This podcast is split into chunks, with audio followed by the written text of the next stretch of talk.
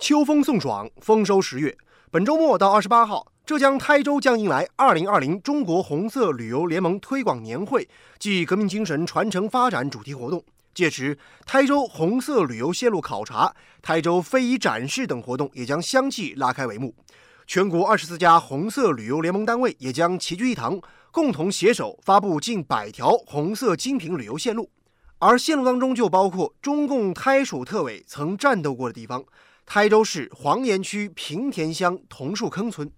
今年以来，当地通过红色纪念馆的建设以及景区的深度开发，使得绿水青山的自然风光进一步助推红色旅游产业发展，带动村民增收致富。请听本台记者报道：寻找浙江那片红，桐树坑精神永不忘。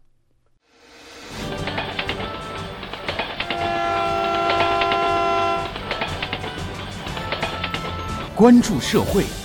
关注政府，关注百姓，民生新干线。平田乡位于台州市黄岩区西南部，山高林茂，在该乡海拔四百多米，一座不起眼的深山小村里，却萌发了台州大地的革命火种。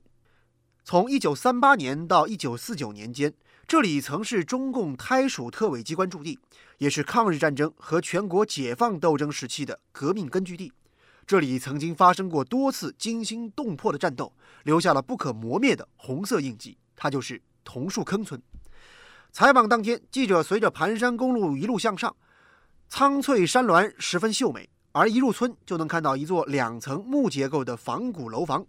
这里就是中共台属特委机关旧址纪念馆。它于二零零六年重建，陈列有百余幅历史图片、大量的文字史料和部分实物，全面详实地反映了当年的革命故事。一九三八年五月，时任中共黄岩临时工委书记的林四斋来到桐树坑村，当时革命形势很恶劣，反动派是常常到村里来搜捕共产党员。不过，就是在这样的躲避搜捕期间，林四斋还是不忘了积蓄革命力量，还发展了一批共产党员。成立了桐树坑党支部，党支部组织群众积极为地下党的领导组织机关和游击队承担生活保障、安全掩护、通讯联络等任务。黄岩唯一桐树坑支部力量最坚强，群众基础如铜墙，山村山岗三哨场，特殊地理天然生，胎属特委宜桐坑。这是村民辛信春编写的一段顺口溜。讲的就是当年这里可歌可泣的红色革命故事。近九十岁高龄的辛信春是当年的红小鬼。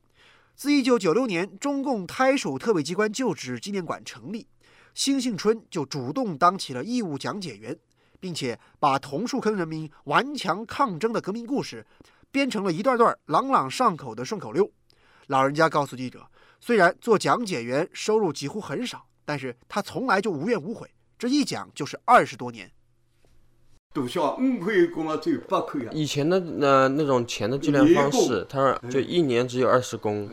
就是这个讲解员的收入其实很少的。对对。为什么还要当讲解员呢？他说他本来就是这里人，然后他家前面就是纪念馆，然后就让他来。他讲了二十三年。三八风云桐树坑，今日花果鱼米香。山海山村村貌美，人人快乐赛神仙。新幸春的顺口溜从革命故事一路讲到了当下村里的幸福生活。近些年，平田乡以桐树坑纪念馆、浙东十八潭景区为依托，大力发展红色旅游。桐树坑的村容村貌也发生了翻天覆地的变化，而红色旅游带动当地的经济也在加速发展。昔日的革命老区正不断创造属于自己的光辉前景。村党支部委员蒋建新在接受记者采访时就说起了近年来村中的很多变化。我当了四任的村支部书记，村里变化嘛，零四年吧，路啊桥啊搞起来的，十八潭来的人，礼拜六、礼拜二很多的。蒋建新说的浙东十八潭景区是当地极负盛名的旅游景区。二零一八年，桐树坑红色景区成功创建国家三 A 级旅游风景区，其中桐树坑革命纪念馆。还被列入浙江省红色旅游重要景点名录。在十八潭景区，记者采访到了景区负责人林昌宪，说起这个景区的定位和发展目标，他兴致勃勃。桐树坑嘛是那个红色革命了根据地了，这个山水景区嘛以前是地下岛嘛有些工作过的地方了，我们把它这个山水景区文化开发出来，嗯，跟那个红色呢相结合。他告诉记者，今年以来每逢节假日，各地游客纷至沓来，或瞻仰革命先烈，或徜徉在山水之间，或重走革命道路。景区内风景秀丽，可谓一步一景。山涧中泉水飞泻而下，顺流而下，又忽见一汪清潭，呼吸着林间的新鲜空气，让人心旷神怡。林昌宪和记者边走边聊，说起景区乃至当地的红色旅游未来的发展，他表示，要是能解决游客的食宿问题，那么不论是景区的人流量，还是百姓的收入，都会有更大的发展空间。一般的情况下，吃饭呢在平田乡饭庄那可以吃。还有呢，住宿方面呢，目前平田乡还缺少一个住宿的条件，当地的就离开了那个。所以我建议这就平田乡桐树坑把那个民宿方面把它搞起来，那就客人也能留得住嘛，人流量也会增加起来。在解决大批游客的住宿问题之前，不少桐树坑村的村民已经通过自己家开农家乐的方式，解决了不少散客前来游玩的吃饭和住宿问题了。谈起自家的农家乐，村民陈淑平是喜笑颜开。就是我搞一家就七八年了，已经。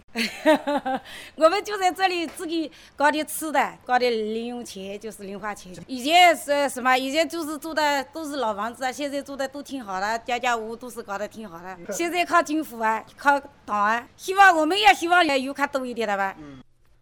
平田乡党委书记郭涛涛在接受媒体记者采访时曾表示，平田乡是西部山区，也是库区保护的主阵地之一。先天条件的限制要求平田发展必须要更加精准和科学，所以当地提出了红色旅游产业圈、农旅休闲产业圈、库环库区绿色生态圈三个发展理念。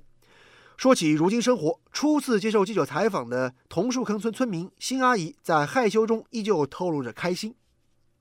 路也不是搞起来很好啊，或者房子也很好啊，对吧？村庄里面都照得干干净净的，都是很好的呢。革命老区的新发展当然需要年轻的人才。现如今在平田乡负责协助完成宣传和讲解工作的九零后小伙子蒋鹏鹏就是其中一员。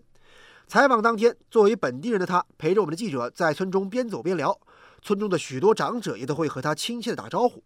在我们的记者印象当中，现在的年轻人似乎愿意回到自己家乡工作的并不是很多了，而蒋鹏鹏却有着自己的想法和打算。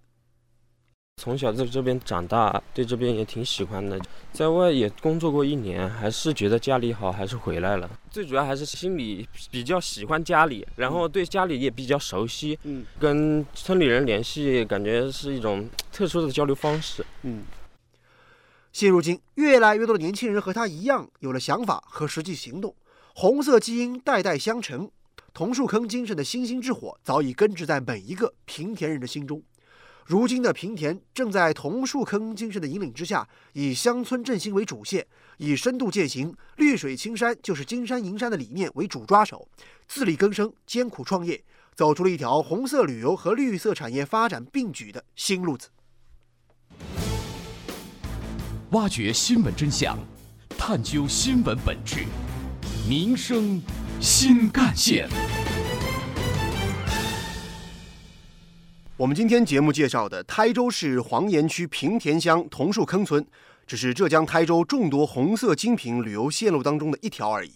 像这样的红色故事，在台州还有很多。台州的红色海岛也别具特色，在台州椒江一江山岛登陆纪念馆。游客可以回顾了解解放一江山岛战役的整个过程。解放一江山岛纪念馆坐落于浙江省台州市椒江城区峰山北路，